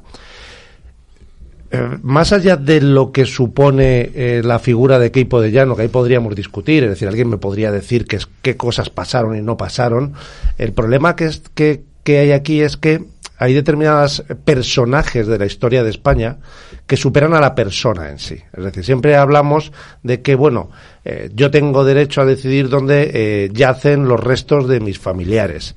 Pero claro, cuando los restos de tus familiares son los reyes católicos, eh, hasta cierto punto forma parte de algo mucho más importante que es eh, el patrimonio cultural, histórico-cultural de, de, del país de España. ¿no? Y eso es lo que a través de la asociación intent, intentamos hacer, es decir, la defensa de un patrimonio cultural de nuestra historia eh, que ellos pretenden borrar para reescribir esa historia. Es decir, ellos pretenden que la historia sea de otra manera. Yo siempre pongo el mismo ejemplo. ¿Cuánta, ¿Quién fue el mandatario español que más viviendas sociales construyó? Evidentemente, el generalísimo Franco. Sin duda. Sin duda. Y nadie lo puede discutir. ¿Qué hacen ellos? obligar a que no haya ninguna simbología del Ministerio de la Vivienda que llevaba el yugo y las flechas en ningún edificio de ninguna parte de España para que tú no se lo puedas rebatir. Y además, ¿qué hacen ellos? Todos los archivos privados que existan respecto de la época del régimen franquista, del régimen de, del 36 en adelante, solo puede el Estado español tener el archivo. Es decir, la Fundación Franco si tiene archivos, tiene que dárselos al Estado. Si tienes tú en tu casa archivos, se lo tienes que dar al Estado. ¿Para qué? Para que ellos decidan cómo lo hacen público o si lo llegan a hacer público. O borrar la historia. O borrar la historia. Quiero escuchar la, la opinión de Hernández. Eh, ¿Qué opinas? Bueno, respecto a, a Keipo, yo no soy partidario de remover ni reescribir la historia ni remover los muertos. Es, es verdad que es un personaje que no especialmente, eh, a mi juicio, detestable. En concreto, Keipo, pero no por su... Antifrax, antifrasquista ¿eh? y, y Bueno, antifascista. ¿eh? Sí, pero bueno, es, es el Y autor, republicano, es el ¿eh? autor o quien dio la orden de matar a un paisano mío que era Federico García Lorca. Ya sé que en un conflicto bélico, pero bueno, es decir, Bueno. esa, esa muerte, esa y otras muchas se pudieron evitar. Pero Claro, hablábamos eso de antes, ¿no? Exacto. Claro, Pero sigo, pero sigo, sigo diciendo que no soy partidario de que, de que se reescriba la historia como, como viene indicado, ni de que, bueno, es decir, ni que, que, que removamos los muertos, dejémoslos, como decía Javier, dejemos, dejemos vivir, eh, dejemos las cosas como están, ya que nuestros abuelos que fueron los, los fundamentalmente castigados por, Los esa, afectados. por esa confrontación civil, y ya que ellos supieron superar esa etapa y, y llegaron a un espacio de entendimiento unos con otros, que vamos ahora a crear nuevamente el odio, a revivirlo, ¿para qué? ¿Con qué finalidad? Con dos matices. Pero, y, y y ya termino, perdón. Eh, la ley de memoria histórica, pues, Zapatero puso el clavo. Esto lo que hacen sí. es machacarlo, es darle el martillazo definitivo. Así Pero es es. que en ese interín estuvo el PP. ¿Por qué se cargó el PP la ley de memoria? La- la- todo eso que levantó Zapatero. la. ¿Por qué no se lo, con, con mayoría absoluta que llegó a tener? Ahora, Sin duda.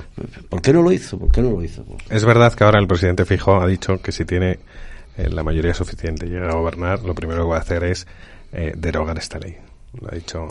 Bueno, a, a Vox os ha planteado también eh, de proteger el, el Valle de los Caídos, ¿no? Eh, O sea, vosotros, ¿no? El interés de bien cultural para evitar que la izquierda pues, manosee, ¿no? Y Vale, ahora que tengo a Jorge aquí, Muy voy, bien, y- muy y- bien. y voy a aprovechar. Eh, el 5 de julio de este año, la, nuestra asociación pidió que se declarara bien de interés cultural el conjunto monumental del Valle de los Caídos. Formalmente nadie nos ha contestado. Han pasado tres meses y hay silencio administrativo. Yo personalmente me encargué de redactar un escrito pidiéndole a la Consejería de Cultura que por favor declararan silencio positivo administrativo y que se iniciara el expediente. Luego ya veremos si es bien o no es de bien de interés cultural. Con la iniciación del expediente, el bien está protegido cautelarmente. Solo necesitas decirnos que, ok, vamos a iniciar el expediente. Ni siquiera que se vaya a declarar bien de interés cultural. Solo necesitamos que se nos diga, ok, vamos a iniciar el expediente y luego ya veremos. Porque en ese momento lo protegemos. Porque ahora mismo ya han cambiado el nombre en los carteles del Valle de los Caídos. Ya está habiendo problemas para acceder al- a la basílica si no vas en horario de misa. Ya está empezando a haber problemas y ya están ha- haciendo cosas ahí dentro que no sabemos qué es lo que están haciendo. Y solo un ok por parte de la Comunidad de Madrid, de Isabel Díaz Ayuso, supondría que el bien estaría protegido y no podrían meter patrimonio nacional sus zarpas ahí dentro. Y dicho sea de paso, es un bien que le corresponde decidirlo la Comunidad de Madrid. De tirón. No. Es, pertenece a la fundación de la Santa Cruz del Valle de los Caídos. Y aunque perteneciera a patrimonio, el monasterio del Escorial es de patrimonio y lo ha declarado bien de interés cultural la Comunidad de Madrid. Pero pertenece a patrimonio. ¿eh? No, no, no, no. Es de la fundación de la Santa Cruz del Valle de los Caídos. El pa- patrimonio nacional lo único que hace es la gerencia y la gestión, pero no la titularidad. Yo, lo que Eso está muy estudiado. Y lo tenéis en un escrito de 23 folios. Solo tenéis que leerlo y decidir. Si yo solo pido que me lo decidas, no vale que salga Díaz Ayuso a, la- a los medios diciendo no somos competentes. No, no, no. Oiga, usted dícteme una resolución y luego yo la recurriré e iré al TSJ a decidirlo. pero no venga y salga en una rueda de prensa, pero no conteste de escrito. Bueno, eh, Jorge Rodrigo, por alusiones. O sea que... Bueno, yo lo que te puedo decir al respecto es que es verdad que el grupo parlamentario de Vox presentó, hizo una pregunta eh, de control al gobierno en un pleno en el Parlamento madrileño, en la Asamblea de Madrid, y le, contestó la presidenta. Eh, nosotros hasta el día de hoy, yo por el conocimiento que tengo del asunto, eh, directamente la gestión pertenece a Patrimonio Nacional y nosotros, la Comunidad de Madrid, frente a esa gestión del Estado, no tenemos competencias. Desconozco más de, futuro, porque te puedo poner otro ejemplo, y yo creo que alguna vez lo hemos hablado, eh, cuando tuvimos la oportunidad de declarar algún bien de interés cultural, porque interesaba a todos los ciudadanos madrileños, especialmente a la Comunidad de Madrid o a algún municipio, y pongo como ejemplo la Plaza Mayor de Brunete, que tiene está declarada BIP, bien de interés cultural, pues la Comunidad de Madrid sí que lo hizo, porque sí que tenía las competencias oportunas para poder declarar esa plaza y ese conjunto monumental bien de interés cultural. A día de hoy, a mí lo que me consta, no, no, no sé, a lo mejor es verdad que tengo eh, como supongo que tú tienes, ya habéis presentado esos escritos, etcétera, etcétera, también a mí, a algún compañero tuyo y a algún eh, representante de alguna asociación también un poco afín a la defensa del propio de los Caídos me ha mandado eh, informes jurídicos de algunos despachos de abogados, algunos conocidos, etcétera, etcétera, pero yo ahora mismo no te puedo ayudar en eso. A mí lo que me consta, y es por las declaraciones que hizo directamente la presidenta Isabel Díaz Ayuso, que a día de hoy no teníamos esas competencias supongo pues que de futuro o en algún momento pues todo se puede ver y se puede buscar la posibilidad de mantenerlo. Lo que sí que es cierto es que la presidenta Ayuso sí que mm, se mantuvo y defendió el valor patrimonial, artístico, cultural que tiene directamente el Valle de los Caídos, siendo la mayor cruz de Europa. Como sabéis, siempre nos gusta pisar la calle, y es algo que no hacen los grandes medios de comunicación. Hemos ido a preguntarle a la gente qué, qué opina ¿no? de esta sumación de, de Keipo de Llanos y realmente están sus principales preocupaciones. Eh, y dentro vídeo. Vamos a ver qué opinan. ¿Estar en una iglesia enterrado es un sitio privilegiado para usted? Eh, eh, que de Llano está en una iglesia que igual no le corresponde estar allí, no lo sé. No sé, no sé si le corresponde estar allí por su domicilio y por su tal. ¿Por qué está en esa iglesia? ¿Quién decide dónde le corresponde? ¿Los familiares no? ¿El gobierno? Si es un tema político, lo debe decir el gobierno. Si es un político que no obró bien, debe decidir el gobierno si su sitio donde está esto enterrado es el apropiado o no. Si es un sitio privilegiado del pueblo, no es el apropiado. No sé exactamente, no, no soy yo el que más datos tiene sobre eso. Lo que sí considero es que tanto ese señor como otros de las mismas características que tienen un pasado por ejemplo, Santiago Carrillo, Largo Caballero, creen también que se deberían de sumar sus cuerpos, aunque fueran del bando republicano, pero también mataron. Largo Caballero también mató, no creo que debe estar en un sitio privilegiado, no sé dónde está enterrado. Santiago Carrillo, mm, dudo mucho que haya sido un asesino del pueblo, lo dudo. 5.000 personas en Paracuellos se cobró la vida. Eso es una, una versión que no, no era el responsable de ese, de ese tema en concreto. Yo creo que no. Pero bueno, cada uno podemos tener nuestra versión pero me parece, vamos, cuando me he enterado, oiga, yo pienso que a la hora que lo han hecho y todo está muy bien para que la gente, los exaltados que piensan como él, no...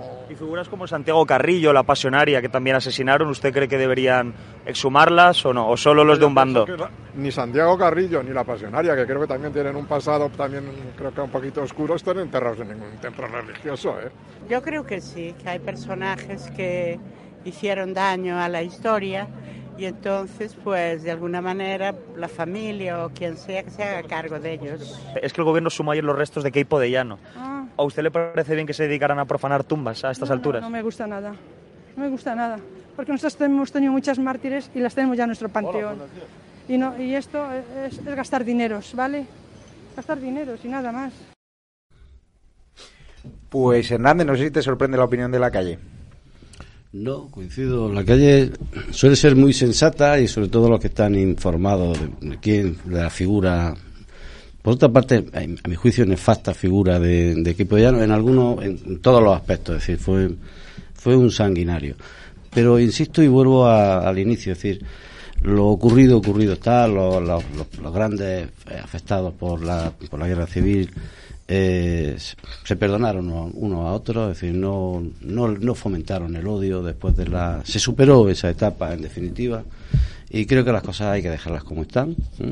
No hay que remover los muertos, no hay que moverlos, y la calle, pues muchas veces es, es inteligente, es sensata, que está enterrado en, allí en Sevilla y tal, en una iglesia, etcétera. Bueno, pues, ¿qué adelantamos con sacar ahora el cadáver y empezar? Eso es, suscitar nuevos odios.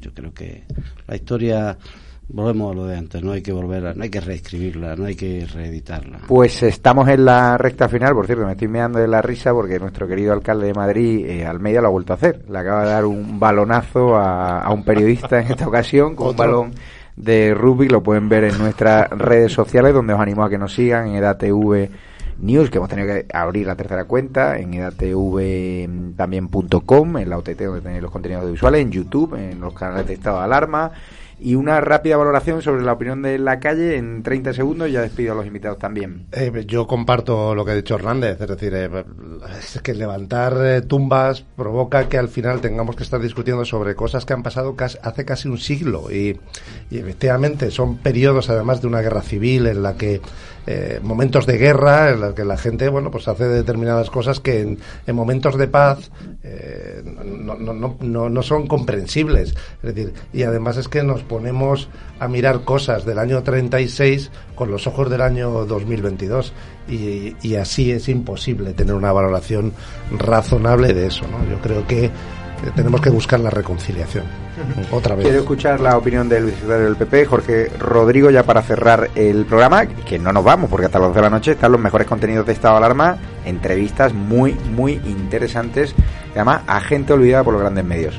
Creo que lo importante es dedicarse a, a trabajar por los vivos, por el futuro de los españoles y no dedicarnos a los muertos y a profanar muertos. Eh, también con este tipo de polémicas, como la de el día de hoy, lo único que estamos consiguiendo todos juntos es que hablemos de estos problemas y no hablemos de los problemas importantes de los españoles. Y es lo que intenta el, el gobierno Pedro Sánchez. Como dice la presidenta Ayuso, sacar el francomedín y hablar de todo lo que se tenga que hablar sobre Franco y la guerra y la dictadura, etcétera, etcétera, y no hablar de lo importante que son los problemas de los españoles. Pues muchas gracias a los tres invitados, a todos los espectadores que nos estáis siguiendo, que estáis comentando en, redes sociales. De verdad que me siento orgulloso de EDATV, de Informa Radio, que mañana, bueno, en breve tendréis en la boca del lobo también esta noche. Y claro, muchos de vosotros nos preguntáis cuándo vamos a abrir dial en vuestra zona. Pues quien quiera abrir dial y ser padrino de Informa Radio en distintas capitales de provincia, porque hay muchos paisanos de Granada, de nuestro querido Hernández de Fuentes Informadas, que estoy nervioso de lo que hay mañana en portada en Fuentes Informadas. No lo vamos a comentar, ¿no? Pero lo pueden eh, consultar en la web ahora mismo. Pues lo dicho, Informa Radio, estamos en Diales, en Madrid Norte 104.5, Murcia 101.5, Valladolid 87.6, Tenerife área metropolitana, al sur vamos a llegar también tranquilos 91.9, Vigo 99 eh, punto 7 eh, y vamos a ver ¿no? Eh, una serie también ¿no? tengo aquí más diales que me están diciendo que están ahora mismo operativos me lo está pasando un segundito a ver FM a ver Carlos mira estamos ya en 95.4 en Mallorca también en Madrid Sur 89.7 Así que daros las gracias. Quien quiera abrir dial en su zona, que sea padrino madrina, info arroba informarradio.com. Ahora dejamos con los mejores contenidos de estado de alarma que os van a contar un montón. Daniel Portero, entrevista a víctima del terrorismo, un padre ¿no? que sufrió la pérdida de su hija por acoso escolar, se suicidó, ¿no? El padre de Kira, ¿no? Ha ido ya al Congreso de los Diputados y también la entrevista al alcalde, que conoce bien Jorge Rodrigo, de Tres Cantos, Jesús Moreno, que está luchando porque su ciudad sea ¿no? la ciudad de la agencia europea, ¿no? la agencia, perdón, española espacial que Pedro Sánchez le, quiere ningunear, le quiere bloquear, a pesar de que concentra el 95% del sector. Muy interesante porque Netflix ha decidido irse a tres cantos y no será porque lo está haciendo manera alcalde, donde está bajando impuestos. Así que daros las gracias por vuestro apoyo, gracias a Ricardo, a Luis, y cualquiera se quiera comunicar con nosotros, info arroba informaradio.com, info arroba informaradio.com y quien quiera abrir dial, que nos escriba ahí o al número de teléfono, Luis, que tenemos, cuál es el número de teléfono que nos pueden escribir en WhatsApp, a ver si, bueno, lo digo yo, lo tenemos que tener ahí, es que estamos eh, empezando y, pues mira, aquí está. Eh, 686-3667-15 nos envían su WhatsApp y nos ponemos en contacto con ustedes. Muchas gracias, os queremos y gracias a los que nos han seguido a través de YouTube, de atv.com, redes sociales y por supuesto eh, Informa Radio.